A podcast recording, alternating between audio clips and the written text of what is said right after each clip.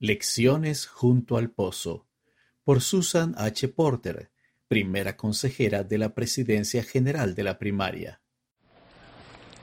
Sisters, what a joy it is to be gathered Qué gozo es encontrarme con ustedes en esta sesión de mujeres de la Conferencia General.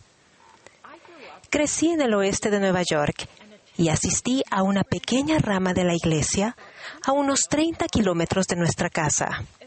Sentada con mi amiga Patty Joe en la clase de escuela dominical en el sótano de nuestra vieja capilla, jamás me hubiera imaginado formando parte de una hermandad mundial de millones de mujeres. Hace My husband años, Bruce Bruce, mi esposo, enfermó gravemente cuando prestábamos servicio con los santos del área de Europa Este. Regresamos a casa y él falleció solo unas semanas después. Mi vida cambió de la noche a la mañana. Estaba afligida y me sentía débil y vulnerable. Supliqué al Señor que dirigiera mi camino. ¿Qué deseas que haga? Unas semanas después, mientras revisaba la correspondencia, me llamó la atención una pequeña imagen en un catálogo. Al observar más de cerca, me di cuenta de que era una representación artística de la mujer samaritana con el Salvador junto al pozo. En aquel momento, el Espíritu me dijo claramente, eso es lo que deberías hacer. Un amoroso Padre Celestial me estaba invitando a acudir al Salvador y aprender. Quisiera compartir con ustedes tres lecciones que aprendo al seguir bebiendo de su pozo de agua viva. Primera, nuestras circunstancias pasadas y presentes no determinan nuestro futuro. Hermanas, sé que muchas de ustedes se sienten como yo, como yo me sentía, inseguras de cómo afrontar difíciles desafíos y pérdidas, pérdidas porque la vida no transcurre conforme a lo que habían esperado, orado y planificado. Sean cuales sean nuestras circunstancias, nuestra vida es sagrada y tiene significado y propósito. Cada una de nosotras es una amada hija de Dios que nació con divinidad en el alma. Mediante su sacrificio expiatorio, nuestro Salvador Jesucristo hizo posible que seamos purificadas y sanadas, permitiéndonos cumplir con nuestro propósito en la tierra sin importar las decisiones de nuestros familiares, nuestro estado civil, la salud física o mental, ni ninguna otra situación. Consideren a la mujer junto al pozo. ¿Cómo era su vida? Jesús percibió que había tenido cinco maridos y que no estaba casada con el hombre con el que vivía. Y sin embargo, pese a las dificultades de su vida, fue a ella a quien el Salvador hizo una de las primeras declaraciones públicas de que Él era el Mesías, diciéndole, yo soy el que habla contigo.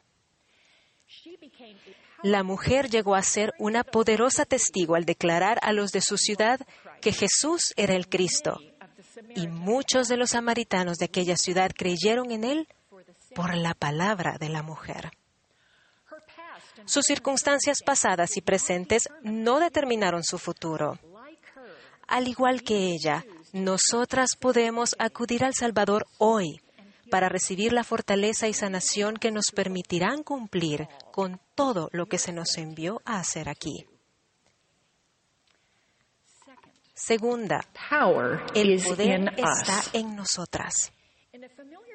En un conocido versículo de Doctrina y Convenios, el Señor insta a mujeres y hombres a estar anhelosamente consagrados en una causa buena y hacer muchas cosas de su propia voluntad y ejecu- ejecutar mucha justicia, porque el poder está en ellos. Hermanas, el poder de efectuar mucha justicia está en nosotras.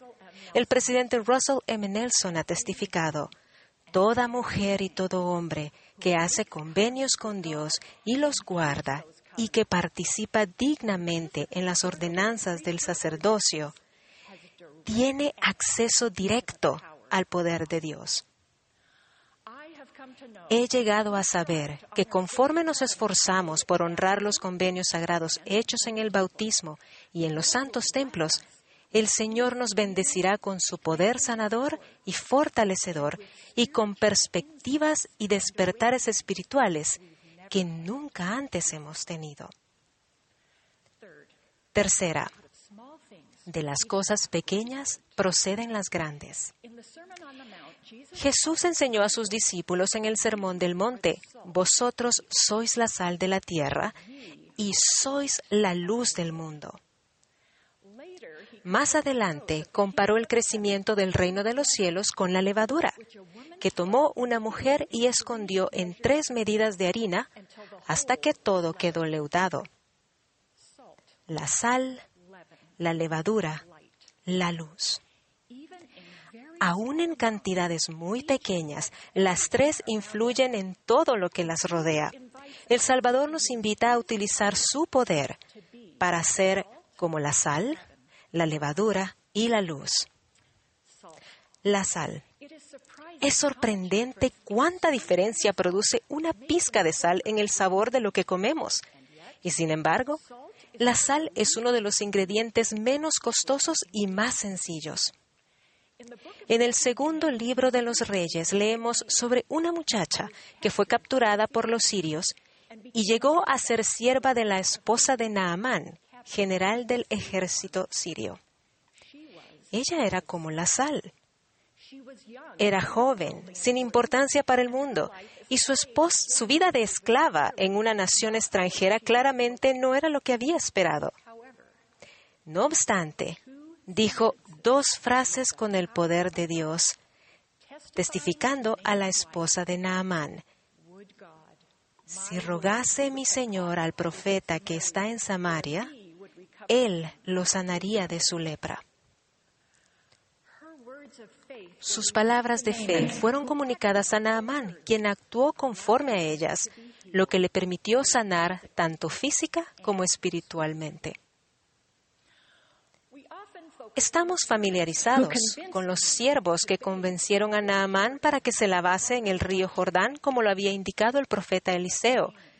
Pero Naamán ni siquiera habría acudido a la puerta de Eliseo de no ser por aquella muchacha. Puede que sean jóvenes o se sientan insignificantes, pero ustedes pueden ser como la sal en su familia y su comunidad. La levadura. ¿Alguna vez han comido pan sin levadura? ¿Cómo lo describirían? ¿Apelmazado, pesado y duro? El pan fermenta con solo una pequeña cantidad de levadura, expandiéndose para volverse más ligero y blando. Cuando invitamos el poder de Dios a nuestra vida, podemos reemplazar el espíritu apesadumbrado por perspectivas inspiradas que elevan a los demás y dan lugar a que sanen los corazones. Hace poco, en la mañana de Navidad, una amiga mía se hallaba recostada en la cama, vencida por el pesar. Sus hijos le rogaban que se levantara, sin embargo, ella estaba llena de dolor por su divorcio en curso. Acostada en la cama, sollozando, derramó el alma en oración al Padre Celestial, hablándole de su desesperación. Al terminar la oración, el Espíritu le susurró que Dios conocía su dolor y quedó colmada de la compasión que él sentía por ella. Esta sagrada experiencia legitimó sus emociones y le dio la esperanza de que no sufría sola. Se levantó, salió de la casa e hizo un muñeco de nieve con sus hijos y reemplazó la pesadumbre de la mañana por risas y alegría. La luz. ¿Cuánta luz se necesita para penetrar la oscuridad de un cuarto? Un rayito. Y ese rayo de luz en un lugar oscuro puede emanar del poder de Dios que está en ustedes. Aunque se sientan solas cuando rujan las tormentas de la vida, Ustedes pueden irradiar una luz en medio de la oscuridad de la incomprensión, la confusión y la incredulidad. Su luz de la fe en Cristo puede ser firme y, firme y segura y conducir a quienes las rodean al amparo y la paz. Hermanas, los corazones pueden cambiar y las vidas ser bendecidas conforme ofrezcamos una pizca de sal, una cucharadita de levadura y un rayo de luz. Testifico que el Salvador es la sal de nuestra vida, que nos invita a probar su gozo y su amor. Él es la levadura cuando la vida es difícil, brindándonos esperanza y aligerando nuestras cargas mediante su incomparable poder y amor que redime. Él es nuestra luz que ilumina nuestro camino de regreso a casa. Ruego que podamos acudir al Salvador tal como la mujer junto al pozo y bebamos de su agua viva.